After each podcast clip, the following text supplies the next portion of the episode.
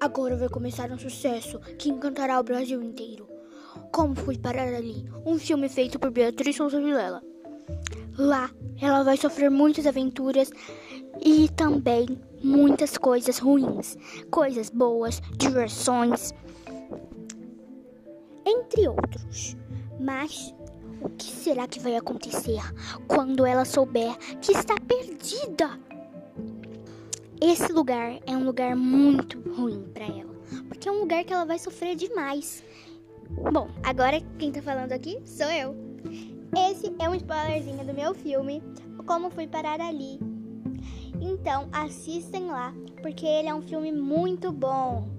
Ele estará disponível dia 27 de setembro.